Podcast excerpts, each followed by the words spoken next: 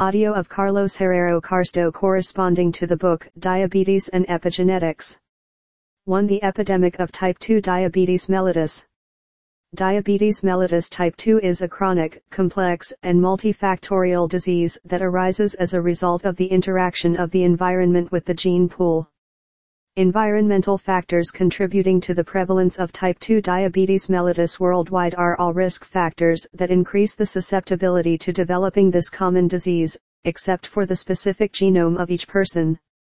In this way, for type 2 diabetes mellitus we have modifiable factors overweight, obesity, physical inactivity, unhealthy diet, smoking, unfavorable intrauterine environment, stress, drugs, poor or noxious intestinal microbiota, diseases that increase the risk of developing it and chemical compounds present in the environment. Some of these synthetic substances are disruptors endocrine.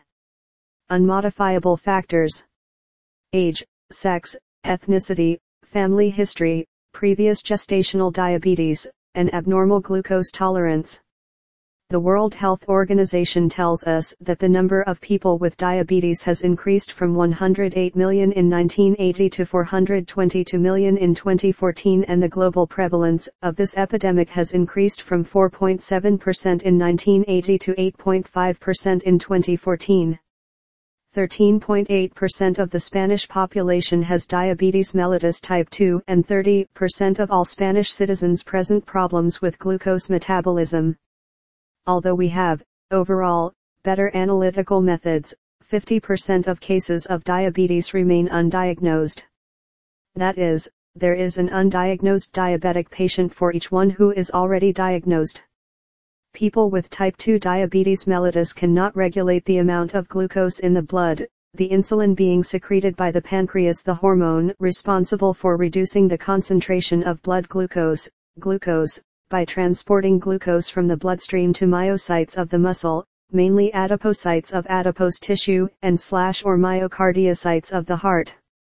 Some genetic predisposition, together with environmental factors, induce peripheral resistance to the action of insulin in hormone-sensitive tissues, such as liver, adipose tissue, and skeletal muscle. This insulin resistance causes hyperglycemia due to the reduced response to insulin in the cells of these tissues the production of glucose in the liver is not adequately blocked. Lipolysis, which provides fatty acids to many tissues in energy-demanding situations, is not properly suppressed in adipose tissue. Glucose is not efficiently and necessary incorporated into skeletal muscle, adipose tissue, and the heart. In obesity, certain signaling molecules that produce insulin resistance are present.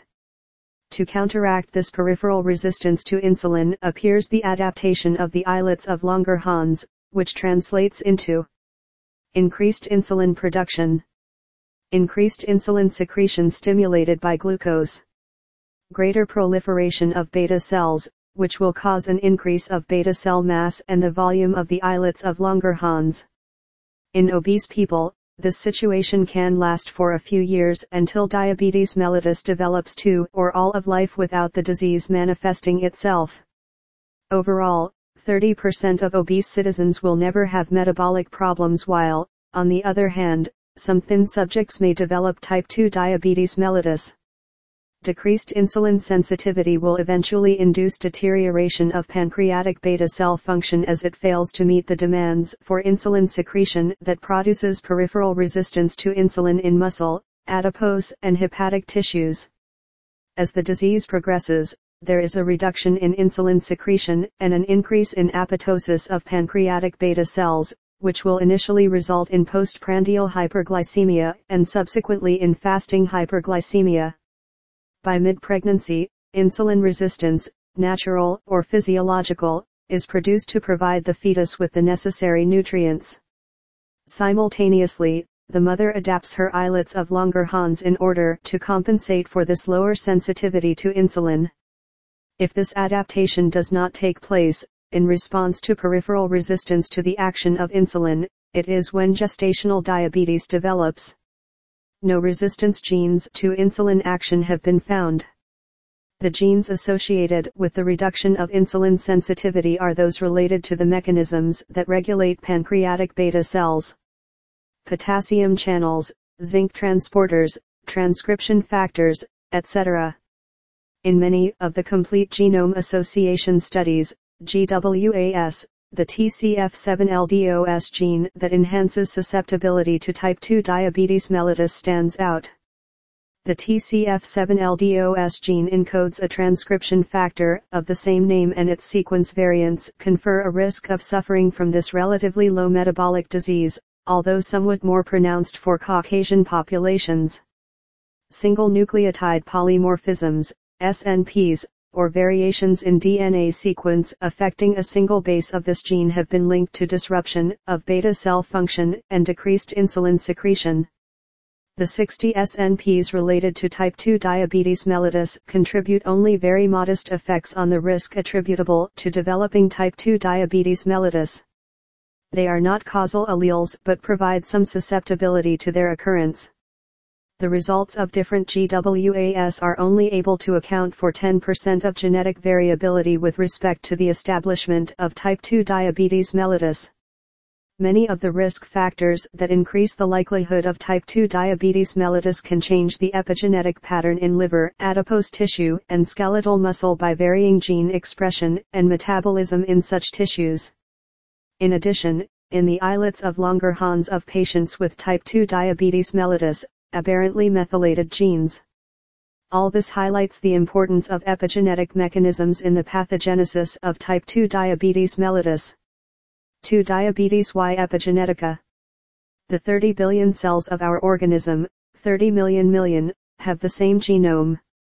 What varies is how this genome is organized in the different cell lineages, that is, the different forms of chromatin organization the genome could be visualized as a book with all its letters together and without capital letters, accents, hyphens, periods, commas, or tildes and the epigenome would be the spelling marks on the book that allow it to be intelligible and different for each of the more than 200 cell types. Epigenetics studies heritable changes that affect gene expression but do not involve modifications in the DNA sequence. They are the variations at the packaging level, or degree of compaction of chromatin, that is, information that regulates gene expression in response to signals from the environment. At the nucleus of the cell, DNA is organized in the form of chromosomes and carries the necessary information to direct protein synthesis and replication. DNA is a very long molecule whose structure is very compact, thanks to the union with the structural proteins called histones, 1, 2A, 2B, 3 and 4, to form the chromatin.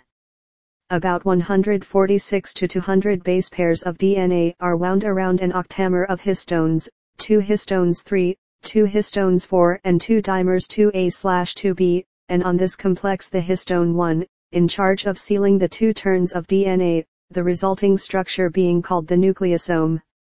Transcription occurs when RNA polymerase is recruited by transcription factors and the assembly manages to access the promoter region of the gene to be expressed.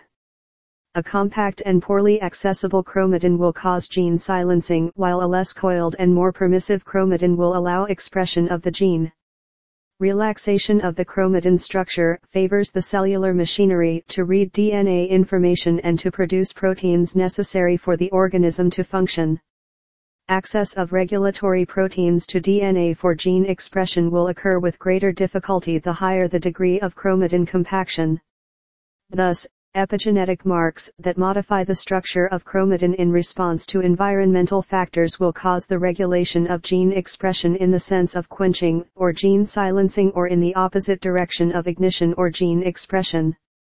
The plasticity of the genome, through the epigenetic modifications, allows the organism a better adaptation to the environment. The factors of the environment.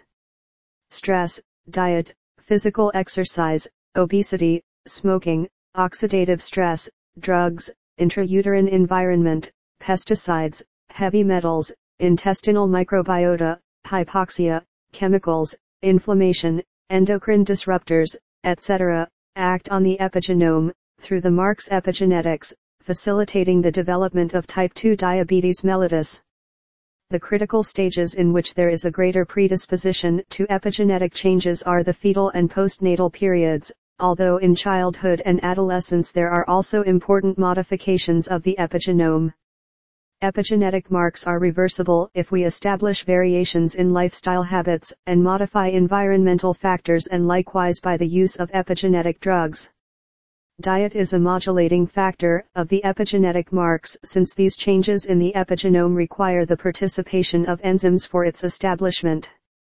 The enzymes and universal donors involved in the epigenetic processes need as substrates, various intermediates of the cellular metabolism that come directly from the diet.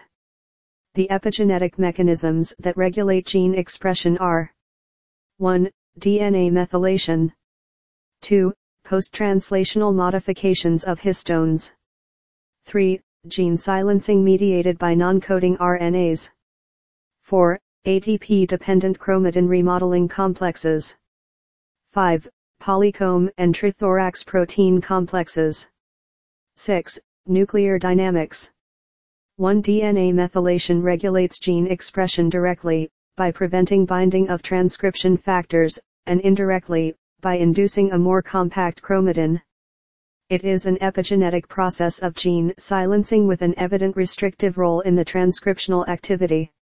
Our DNA is methylated, that is, it adds a methyl group, only, at the carbon 5 of cytosines that are in dinucleotides cytosine phosphate guanine, CPG. CPGs with the methylated cytosine are distributed along the gene sequence while the unmethylated tend to concentrate in regions that are called CPG islands. DNA methylation is catalyzed by DNA methyltransferases, DNMT. These cytosine-specific enzymes that form part of the CPG mediate the transfer of the methyl group from the universal methyl group donor S-adenosyl L-methionine or SAM to carbon 5 of cytosine. There are two types of DNA methyltransferases. The DNMT3A along with the DNMT3B. Responsible for de novo methylation, that is methylation of non-methylated CPGs. DNMT1. Responsible for maintaining methylation during replication, i.e. methylating the new DNA strand of the hemimethylated CPG dinucleotides that arise after DNA replication, both double helices formed retain only one strand of the original with methylated CPG. The methylations of the CPG dinucleotides are symmetrical in the two strands of DNA allowing the heritability of DNA methylation patterns in response to environmental fluctuations. This gene memory mechanism allows transmission of information from one cell generation to another by perpetuating altered transcriptional states that can lead to metabolic diseases. The basic nutrients to maintain a correct level of DNA methylation are the donors of methyl groups and their corresponding cofactors. Folic acid, methionine, choline, biotin, zinc, and vitamins B2, B6 and B12. Protein restriction in pregnant animals results in offspring with global hypermethylation in the liver, specific hypomethylation in some genes and hypermethylation in other specific genes in the liver, adipose tissue, and slash or pancreas. These epigenetic marks in the offspring can cause metabolic alterations that are usually avoided and compensated with the incorporation of folic acid in the restrictive maternal diet of protein. In humans, a diet rich in fat induces changes in the methylation of thousands of genes in skeletal muscle cells. These epigenetic marks are partially reversed after many months of normocaloric diet. This partial and slow reversibility, together with its accumulation over time, seems to be the reason why, after each phase of hypocaloric treatment, it becomes more difficult to lose weight. A protein restriction in the dietary habits of the father is associated with alterations in the patterns of DNA methylation in genes involved with the cholesterol metabolism in the children's liver. Likewise, a high-fat paternal diet leads to dysfunction of pancreatic beta cells in females of offspring. A number of aberrantly methylated genes have been found in the islets of Langerhans from patients with type 2 diabetes mellitus. These hypermethylated genes led to apoptosis and dysfunction of pancreatic beta cells. Folic acid supplements during pregnancy improve insulin sensitivity parameters in the second and third trimesters and during postpartum. This effect is more important the higher the dose used and the earlier the supplementation with folic acid and multivitamins. The restriction of methionine, folic acid, and vitamin B12 in the diet of the animals during the period near conception induces overweight offspring, insulin resistance and altered response of the immune system. Two eight types of post-translational modifications have been described in histones. Acetylation, methylation, phosphorylation, ubiquitination, sumoylation, ADP ribosylation, deamination and isomerization of proline. Histones are basic proteins constituted by a globular domain and a flexible and unstructured N-terminal domain, which is called a histone the histone tails protrude outside the nucleosome being able to join to other nucleosomes what produces a more rolled unmodified chromatin and a greater transcriptional repression. The tails of the histones that undergo the post-translational modifications of the acetylations of the lysines are collected in a structure of smaller length. The shorter length of histone tails prevents their union with other nucleosomes and favors a lower condensation or compaction of the chromatin. In this way, the DNA is more accessible to regulatory proteins that promote gene expression. Nucleosomes formed by histones with N-terminal ends whose lysines are deacetylated make up a more compact chromatin structure. Nucleosomes with histones that have acetylated lysine residues in their tails determine more open chromatin structures. The acetylation of the lysines of histone tails is regulated by specific enzymes called histone acetyltransferases, HATs. Acetylated lysines, i.e. those which have added an acetyl group, are capable of binding transcription activating proteins by increasing the activating effect of the transcription. On the other hand, the deacetylation of the lysine tails is mediated by histone deacetylase, DAX, and promotes transcriptional repression the mechanisms underlying post-translational modifications of histones are chromatin opening slash closing and the ease slash difficulty of direct binding of the transcription activating proteins. There is another post-translational modification of histone tails which is the methylation of lysines catalyzed by histone methyltransferase enzymes, HMTs. Activation or gene silencing, in the case of this modification, will depend on the lysine residue that is methylated in the histone tails. In general, methylated lysines are usually linked with proteins that coil the chromatin and induce silencing of associated genes. The very compact chromatin regions usually do not exhibit acetylation and do methylation of lysine 9 of histones 3, methylation related to proteins that bind the chromatin structure. Open chromatin regions are characterized by generalized acetylation of histone tails 3 and 4 and methylation of lysine 4 of histones 3. The border or insulator regions that separate the compact regions from the unwound usually have hybrid modifications of the previous ones, which would find in these a certain acetylation of the histones 4 and the methylation of the lysine 4 of histones 3 global caloric restriction during pregnancy reduces the expression of the PDX1 transcription factor in the pancreas, involved in the early development of the pancreas, in the late differentiation of beta cells and in the adequate functionality of pancreatic cells in offspring. Decreased expression of PDX1 will induce insulin resistance, which can lead to adult onset diabetes. In a rat model with restriction on uterine growth by ligature of the uterine arteries the mice born had a reduced mass of beta cells and a lower level of expression of the PDX1 transcription factor. In the uterus, 24 hours after ligation of the arteries, acetylation of histones 3 and 4 decreased in the offspring, that is, decreased transcriptional activation. At birth, the reduction of the acetylation of histones 3 and 4 continued and the reduction of the methylation of the lysine 4 of the histones 3 was started, that is, another known marker of gene activation was eliminated. In this way, the expression of the PDX1 transcription factor in the pancreas decreased, markers of oxidative stress appeared and altered glucose levels were established. In the adult stage, mice subjected to intrauterine growth restriction increased the methylation of lysine 9 in histones 3, which made the expression of PDX1 even weaker. Exendin 4, a transcription factor for a glucagon-like peptide, increases the activity of histone acetyltransferases, HATs, and reverses epigenetic modifications that silence PDX1 in mice with intrauterine growth restriction. Enzymes that regulate post-translational modifications of histone tails are also influenced by the availability of metabolites and nutrients, so diet regulates susceptibility to insulin resistance. The sirtuins, family of histone deacetylase enzymes, DACs, dependent on the cofactor and net oxidizing agent, participate in cellular mechanisms related to caloric restriction-mediated longevity. A low-calorie diet activates these enzymes that decrease cellular oxidative stress. Overexpression of SIRT1 in pancreatic beta cells increases insulin secretion and reduces glucose levels in response to elevated blood glucose concentrations.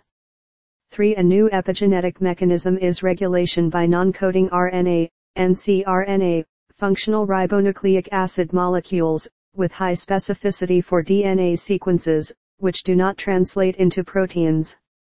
They act by modulating certain metabolic imbalances such as obesity and diabetes. Non-coding RNAs are typically of two types. The small microRNA, miRNA, siRNA, YPiRNA, RNA interfere NTEs. The long ones, LNCRNA, long non-coding RNA.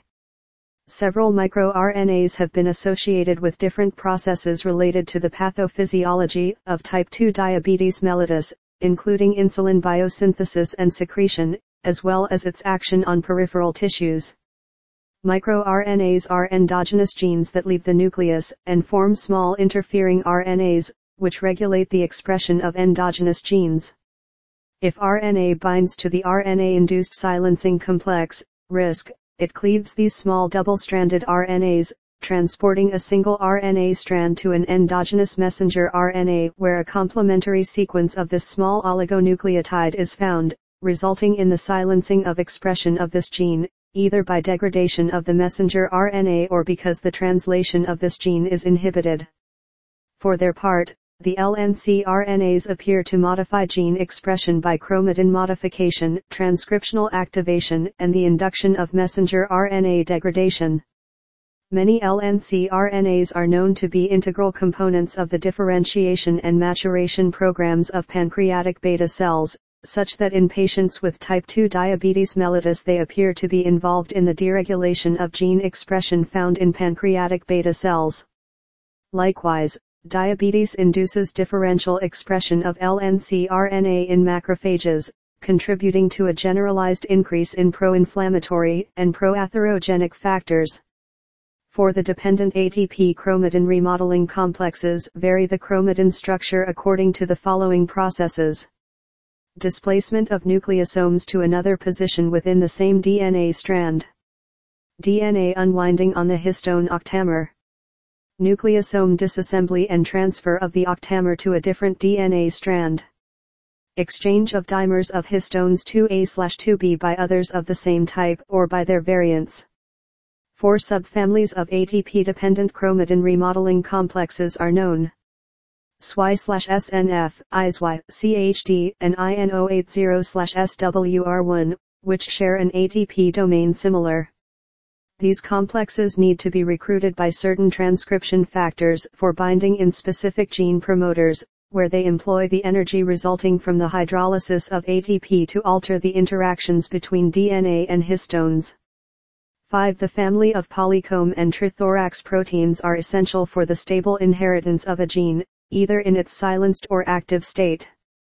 Polycomb multiprotein complexes act by trimethylating lysine 27 from histone 3 and inducing gene silencing while trithorax complexes function antagonistically, acetylating lysine 27 from histone 3 and blocking the silencing produced by polycomb proteins. 6-3 are important factors for the correct dynamic regulation of genes. Its linear organization on the chromosome. Its location along the chromosome its relation to the structure of chromatin. There are groups of genes organized and located along a chromosome that participate in common pathways of regulation, regardless of the chromatin distance that separates them and the proximity between the domains to be expressed. This cooperation optimizes the resources employed in regulating, processing, and transporting the products of gene expression, and favors the co-regulation of genes, including interchromosomal. Nuclear dynamics is based on the interdependence of numerous gene regulation processes that occur at different levels. Environmental factors cause changes in the patterns of gene expression that are maintained over the years, even when the factor that alters them disappears. Children who have been exposed in the uterus to malnutrition, obesity, or gestational diabetes of the mother, are at increased risk of developing diabetes in adulthood, thus perpetuating the vicious circle of disease. Epigenetic alterations in the DNA methylation patterns of the leptin and adiponectin genes have been found in the placentas of diabetic mothers, which induce an increased risk for offspring to develop metabolic diseases.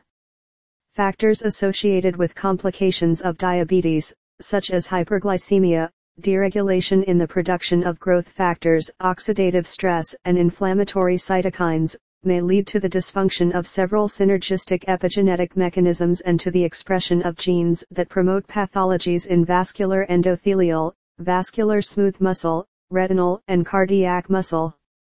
The establishment and persistence of these modifications in the epigenome, maintained over time despite the achievement of glycemic control, metabolic memory, is the underlying mechanism of the most frequent vascular alterations of type 1 diabetes mellitus and 2. 3. Diabetes and inflammation. Metabolic imbalance promotes imbalance of the immune system. In one extreme, we have malnutrition and immunosuppression, and in the opposite obesity, immunoactivation, cellular oxidative stress and chronic low-grade inflammation. Likewise, the immune response requires the energetic support provided by the metabolic system, as well as the redistribution and mobilization of lipids from adipose tissue. Inflammation induces catabolism thanks to the involvement of the nervous, immune, and endocrine systems, neurotransmitters, cytokines, and hormones, and promotes the suppression of many anabolic pathways, one of which is the production of insulin, with the aim of obtaining more energy, ATP. Inflammation contributes significantly to insulin resistance, glucose intolerance, and ultimately to the development of type 2 diabetes mellitus. Several mechanisms are the mechanisms by which resistance to insulin is established through the coordination between the metabolic and inflammatory pathways. 1. Inhibition of the insulin receptor signal by inflammatory cytokines. 2. Regulation of the immune response mediated by adipocytokines. 3. Stimulation of the inflammatory cascade and inhibition of the insulin receptor signal mediated by lipids and their metabolites. 4 functional cooperation between macrophages of adipose tissue and adipocytes. 5. Activation of inflammatory pathways due to stress in the endoplasmic reticulum. 6. Oxidative stress of endothelial cells of adipose tissue by increased uptake of glucose under conditions of hyperglycemia when insulin binds to the transmembrane receptor tyrosine kinase from the plasma membrane promotes the phosphorylation of this insulin receptor in its intracellular domain. The protein called the insulin receptor substrate 1, IRS1, recognizes this phosphorylation and binds to receptor phosphorylated tyrosine residues, resulting in IRS1 being activated by phosphorylation of its own tyrosine residue. In addition, this IRS1 phosphorylated tyrosine residue is recognized by the phosphatidylinositol 3 kinase signaling protein, PI3K, which activates and modifies the PIP2 membrane phospholipid by converting it into PIP3. The phospholipid PIP3 formed phosphorylates and activates an intracellular protein kinase B, called ANITE, PKB or serine-threonine protein kinase. Anite will phosphorylate other intracellular proteins in serine and threonine residues. Phosphorylated anite is able to promote synthesis of glycogen in the liver, synthesis of nitric oxide by the endothelium, which favors the vasodilation of the vessels, antiatherogenic effects, blocking of gluconeogenesis, i.e., glucose synthesis is prevented through non-carbohydrate precursors in the liver. Anti-inflammatory effects. Protein synthesis. Effects that avoid lipolysis in adipose tissue. Translocation of glucose transporters, GLUT4, into vesicles, from the cellular interior to the plasma membrane, favoring the entry of glucose into the cell in muscle and adipose tissues. Apart from the PI3K pathway, insulin has another intracellular signaling pathway called the MAP kinase pathway or mitogen activated protein kinase, MAPK. There are several isoforms of the insulin receptor substrate, IRS, that coordinate these two insulin signaling pathways. The cascade is initiated when the intracellular part of the phosphorylated insulin receptor serves as the coupling site for the GRB2 adapter protein. GRB2 binds to the SOS factor whose binding promotes the transfer of this GRB2-SOS complex to the surface of the membrane where the RAS protein RAS phosphorylates and changes conformation whereby it can already use the RAF protein as a substrate. The result is phosphorylated and active protein kinase RAF, MAPKKK, which uses MEK as a substrate. MEK, once activated by phosphorylation, is named MAPKK and uses as a substrate the ERK protein, which after its phosphorylation is known as the MAP kinase, MAPK. Activated ERK, MAPK, uses as a substrate a transcription factor to which it activates. Finally, this transcription factor activated by MAPK will affect the transcription of a specific gene. During replication phosphatases occur that will regulate the signaling cascade, converting the active MAPK into its dephosphorylated inactive form. The MAP kinase pathway, MAPK, unlike the PI3K pathway, promotes pro-inflammatory, atherogenic and mitogenic effects, cell growth and proliferation. Insulin resistance causes an imbalance between the two, the MAPK pathway does not present significant restriction of its signaling whereas the PI3K pathway is strongly decreased in its insulin sensitivity. Genetic and environmental factors block or diminish the activity of the PI3K pathway generating two effects. Compensatory hyperinsulinemia since insulin signaling is not performed. Hyperglycemia related to decreased translocation of glucose transporters, GLUT4, and consequent low glucose utilization by muscle. 1. The first mechanism by which insulin resistance is established is the inhibition of the insulin receptor-mediated receptor tyrosine kinase signal of the plasma membrane due to the action of inflammatory cytokines. Tumor necrosis factor alpha, TNF-alpha, interleukin 1, Illinois 1, and interleukin 6, Illinois 6, are the major inflammatory cytokines involved in diabetes and obesity, diseases associated with chronic low-grade inflammation. In obese individuals, inflammatory mediators are overexpressed in adipose tissue, which contributes to the establishment of insulin resistance through inhibition of insulin receptor substrate phosphorylation, IRS, activation of MAP kinases, JNK, PKC, IKK, SOX, by insulin-independent inflammatory pathways. 2. The second mechanism that promotes insulin resistance is the regulation of the immune response mediated by adipocytokines. Obesity induces an increase in the number and size of adipocytes in adipose tissue, which is associated with higher expression of certain adipocytokines, as well as lower adiponectin levels the imbalance of the adiponectin and leptin hormone levels produced in adipose tissue establishes that adiponectin does not fulfill its anti-inflammatory capacity and leptin cannot regulate food intake.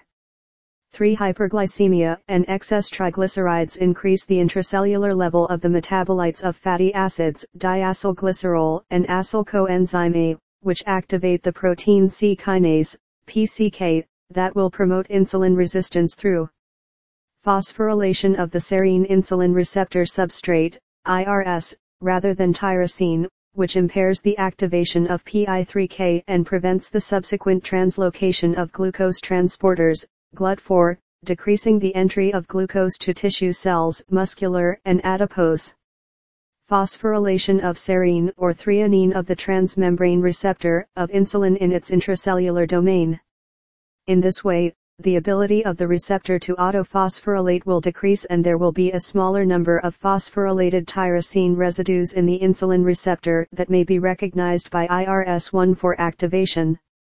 Activation of other serine-threonine kinases that interfere with insulin signaling by stimulation of the inflammatory cascade. For in obesity, adipose tissue macrophages release inflammatory cytokines and express gene products necessary for the adipocyte. Adipocytes from overweight individuals secrete lipids capable of regulating the inflammatory state and express many of the proteins involved in the immune inflammatory response, TNF-alpha, Illinois 1, Illinois 6. 5. Another mechanism that favors insulin resistance is the activation of inflammatory pathways by stress in the endoplasmic reticulum. Obesity increases the functional demand of the endoplasmic reticulum in adipose tissue due to the increase of protein and lipid requirements in the new structural architecture. Stress in the endoplasmic reticulum blocks the action of insulin by the activation of inflammatory MAP kinases. JNKEIKK 6. Excess glucose in the endothelial cells of adipose tissue, in the presence of hyperglycemia, generates more reactive oxygen species in the mitochondria. The cellular damage that is produced promotes the activation of the inflammatory response. In adipocytes, hyperglycemia also favors the generation of reactive oxygen species, which will induce the production of inflammatory cytokines. Oxidative stress under conditions of hyperglycemia modifies the structure of glucose transporters, GLUT4, by carbonylation, decreasing the entry of glucose into the cells of muscle and adipose tissues and inhibiting the action of insulin. In addition, a deficit in the endothelial production of nitric oxide increases the susceptibility to establishing insulin resistance. Similarly, excessive production of nitric oxide caused by a high-fat diet may also contribute to a decrease in insulin sensitivity. Also, in obese individuals the inflammation mediated by certain cytokines facilitates the expression of the inducible form of nitric oxide synthetase, which increases the production of nitric oxide. This overproduction of nitric oxide develops insulin resistance in muscle and pancreatic beta cells.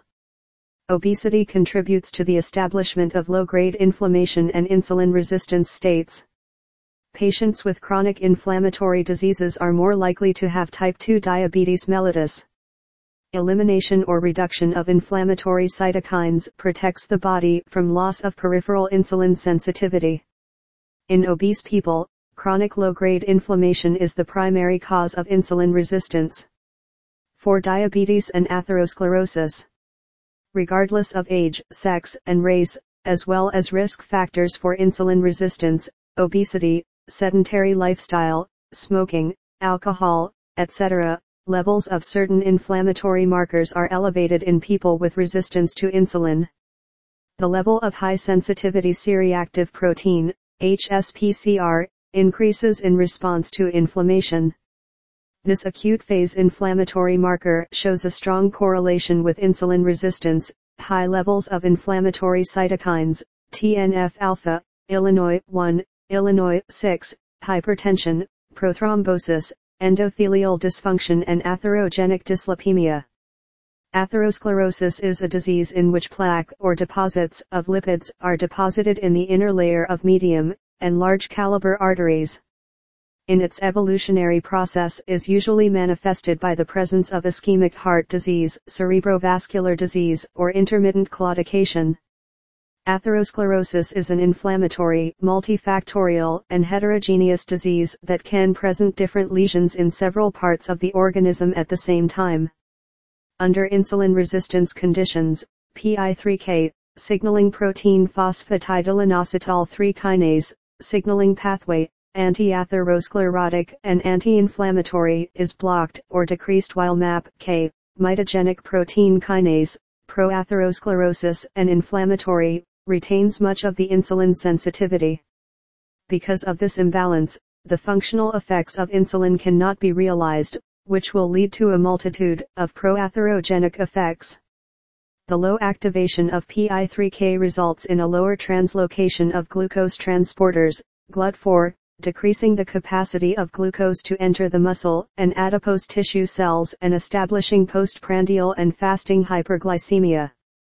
This excessive amount of blood glucose will produce oxidative stress in the endothelial cells of adipose tissue, generating a greater amount of reactive oxygen species in the mitochondria and the consequent activation of the inflammatory response mediated by them. In addition, PI3K blockade decreases the synthesis of endothelial nitric oxide synthase. A smaller amount of enzyme in the endothelium can drastically reduce the formation of nitric oxide. Low levels of nitric oxide will produce endothelial dysfunction which will result in activation of the inflammatory response, prothrombotic effects, and vasoconstriction. Activation of nuclear kappa beta factor, FN kappa beta, thanks to the weak functional regulation of the lack of nitric oxide, leads to a coordinated increase in the expression of many genes whose gene products are involved in the immune and inflammatory responses. Inflammatory cytokines, TNF-alpha, Illinois 1 and Illinois 6, stimulate endothelial cells and favor the expression of vascular and intercellular adhesion molecules, which will trap leukocytes and monocytes. In addition, inflammatory mediators activate smooth muscle cells in the coronary arteries, so that both types of cells will produce C-reactive protein, CRP, an inflammatory marker normally produced in the liver and involved in the onset and progression of atherosclerosis. The non-activation of insulin signaling by the PI3K pathway decreases the antilipolytic effect of insulin on visceral fat tissue. The resulting lipolysis will lead to the increase of the fatty acids at the plasma level, which are the ones that favor oxidative stress of endothelial cells increased expression of angiotensin II in the endothelium, proatherogenic effects. The hyperglycemia derived from the transport of fatty acids to the liver, where they stimulate the production of hepatic glucose and make difficult the use of glucose at muscular level.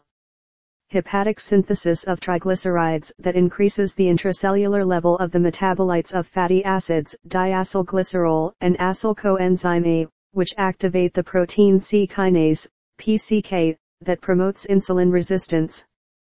The formation of small and dense low-density lipoproteins by the action of hepatic lipase, which are trapped in the subendothelium of the arteries where they oxidize and induce atheromatous plaque formation and inflammatory response. Also, oxidized low-density lipoproteins catalyze enzymes that metabolize and reduce nitric oxide, favoring endothelial dysfunction and atheroma establishment the accumulation of triglycerides in the adipocytes of the subcutaneous tissue promotes that the increase in the size and number of adipocytes induces elevated levels of certain adipocytokines and inflammatory cytokines, as well as the decrease of adiponectin. In diabetic patients, atheromatous plagues usually present. Higher lipid content. Increased infiltration of macrophages. Thin fibrous layer with high predisposition to rupture. High predisposition to thrombosis. The high number of pathways that can establish the inflammatory response results in a low-grade chronic inflammation in a patient with type 2 diabetes mellitus. The metabolic syndrome results from the joint participation of insulin resistance, low-grade inflammation, obesity, endothelial dysfunction, and oxidative stress. The relationship between insulin resistance and atherosclerosis is direct and complex due to the interaction between genes that induce peripheral resistance to insulin action and genes that regulate lipid metabolism, coagulation system, and mechanisms immune and inflammatory. 5. Diabetes and endocrine disruptors. There are about 1,500 substances that have been evaluated as endocrine disruptors with the ability to imitate, block, or alter hormones. They act as real endogenous hormones, deregulating their production and secretion and interfering in the function and elimination of the biochemical messengers used by the organism. Endocrine disruptors have a low dose effect, thus nullifying the current toxicology dogma. Also, plasma concentration is less determinant than timing and duration of exposure, being 72 days before conception for sperm, the intrauterine stage for the fetus and the mother and the first two years for the newborn periods of greater vulnerability in our development. continuous exposure to the cocktail of endocrine disruptors in our body increases the susceptibility to chronic diseases. 100% of the general public accumulates endocrine disruptors. Numerous epidemiological evidence in humans shows that certain endocrine disruptors are obese, i.e. they increase the likelihood of obesity. The mechanisms of action used by endocrine disruptors to produce obesogenic effects are alteration of nuclear hormone receptors, in particular peroxisome proliferator activated receptors, PAR. Disruption of nuclear receptors of sex steroid hormones. Interaction with the central mechanisms that regulate the body's response to daily nutritional fluctuations by varying the signals produced by the digestive system, adipose tissue, and the brain metabolic alteration on the activity of the hypothalamic pituitary thyroid and hypothalamic pituitary adrenal axes. Heritable changes in gene expression through epigenetic variations. Among the main obesogenic endocrine disruptors we have diethylstilbestrol, bisphenol A, 2, ethylhexyl, phthalate, dichlorodiphenyltrichloroethane, perfluorooctanoic acid tetrabromobisphenol A biphenylose polychloratoes. Tributylestano. Polybrominated biphenyl ethers. Dibutyltin. Nonylphenol. Bisphenol S triphenylestano. Any endocrine disruptor that circulates through the plasma and can produce insulin resistance should be considered a risk factor for type 2 diabetes mellitus. Endocrine disruptors that are diabetogenic, that is, increase the susceptibility to suffer diabetes mellitus type 2 are the following. Bisphenol A persistent organic compounds. Perfluorooctane sulfonate. Tributylestano. Polybrominated biphenyl ethers. Phthalates. Dioxins. Biphenylose polychloratoes. The most studied endocrine disruptor is bisphenol A, a synthetic estrogen that polymerizes very well what makes it the usual monomer of the hardest and lightest plastics currently sold, polycarbonates. It is detected in the urine tests of the following population types in a very high proportion. 93% of the US population. 91% of Spanish pregnant women in their third trimester. 96.7% of Spanish children aged 4 bisphenol A does not accumulate but due to its widespread use and permanent exposure is found in most of the citizens in stable serum concentrations of 1, 3 a 18 nanomolar, 0, 3 a 4 nanogramos slash millilitro. This concentration of bisphenol A is similar to the physiological level of the female hormone estradiol presented by pregnant women, 1 nanomolar. The European Food Safety Authority, EFSA, has changed the recommendation for tolerable daily intake of bisphenol A in foods from 50 to 4 micrograms per kilogram of body weight per day due to the uncertainty posed by this synthetic estrogen. The US Environmental Protection Agency states that 50 micrograms per kilogram of body weight per day during our lifetime does not produce any negative effects. Administration to male mice of 100 micrograms per kilogram of body weight per day of bisphenol A for 4 days produces glucose intolerance and insulin resistance. Bisphenol A is a risk factor for type 2 diabetes mellitus. Studies in male mice treated with bisphenol A for 8 days at a rate of 100 micrograms per kilogram of body weight per day demonstrate the establishment of insulin resistance with the following effects. 1 in muscle tissue.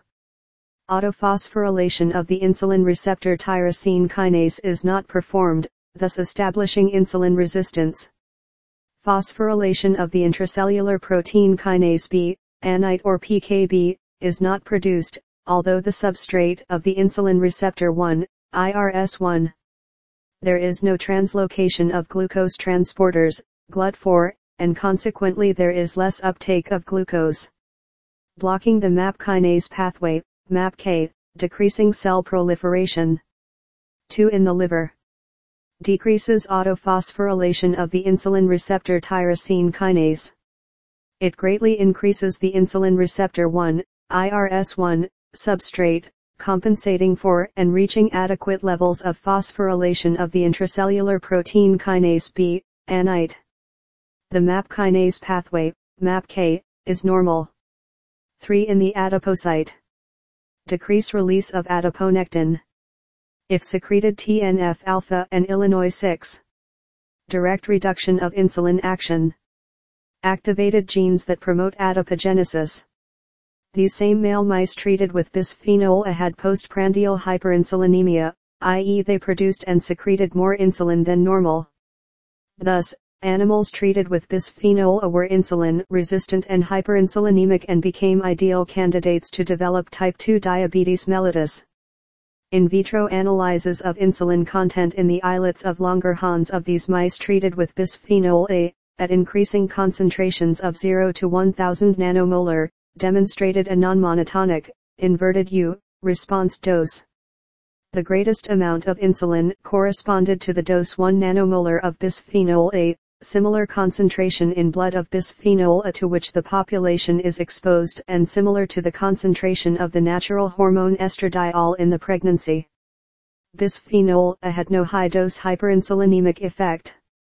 In the in vivo analyses the same thing happened doses of 100 micrograms per kilogram of body weight per day of bisphenol A produced high insulin content in the islets of Langerhans while much higher concentrations did not develop hyperinsulinemia. Bisphenol A causes estrogenicity in male mice when its level in plasma approaches the physiological concentration of estradiol since the bisphenol A behaves as if it were the natural hormone to realize the molecular mechanism and the functions of this one the results found with bisphenol A and other endocrine disruptors cancel out the dogma of toxicology, the dose does the poison, and force to consider endocrine disruptors as true functional hormones and not as synthetic chemical compounds. Estradiol and its estrogen receptors are involved in lipid and glucose homeostasis. There are two estrogen receptors, ER-alpha and ER-beta, belonging to the nuclear receptor family, which are transcription factors that regulate gene expression, and a third associated with the family of G protein coupled receptors, GPR30. The current concept of estrogenicity of an exogenous compound is based on the property of binding to the ER-alpha and ER-beta receptors and acting as transcription factors when the receptor binds to the estrogen response element, ER, in DNA. This definition is incomplete because estrogen receptors not only act as transcription factors. Similarly, the insulin gene has no estrogen response elements, ERS, and the estrogen receptor ER-alpha in pancreatic beta cells is expressed outside the nucleus. Pancreatic beta cells express ER-alpha and ER-beta and bisphenol A acts through the estrogen receptor ER-alpha.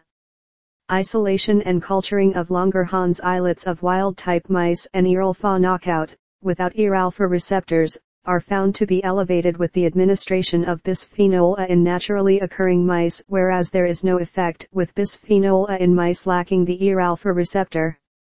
However, the insulin content of pancreatic beta cells is high with administration of bisphenol A in both wild-type mice and ER-beta knockout mice, without ER-beta receptors.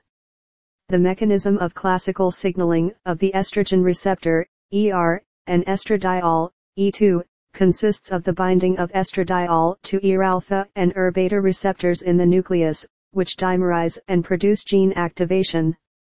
ER-alpha and ER-beta receptors outside the nucleus have very different properties and affinities to compounds. ER and number 945, and number 945, and ER-beta estrogen receptors in the cytoplasm activate different signaling kinases or cascades, including G proteins, which produce second messengers responsible for modulate gene expression by activating other transcription factors.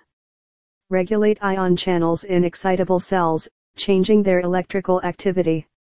In pancreatic beta cells, estradiol and bisphenol A, at 1 nanomolar concentrations, bind ER-alpha outside the nucleus by activating the CSRC tyrosine kinases, which do the same with ERK proteins, and these, finally, are the which activate the transcription of the insulin gene, via the transcription factor NUROD1, producing more insulin. Similarly, in pancreatic beta cells, estradiol and bisphenol A, at 1 nanomolar concentrations, bind ER-beta outside the nucleus by activating the guanylate cyclase in the membrane and increasing intracellular cyclic GMP, CGMP. The increase of CGMP activates the CGMP-dependent protein kinases, packages, which are the ones that promote ATP-dependent potassium output, in synergy with glucose, and the opening of calcium channels.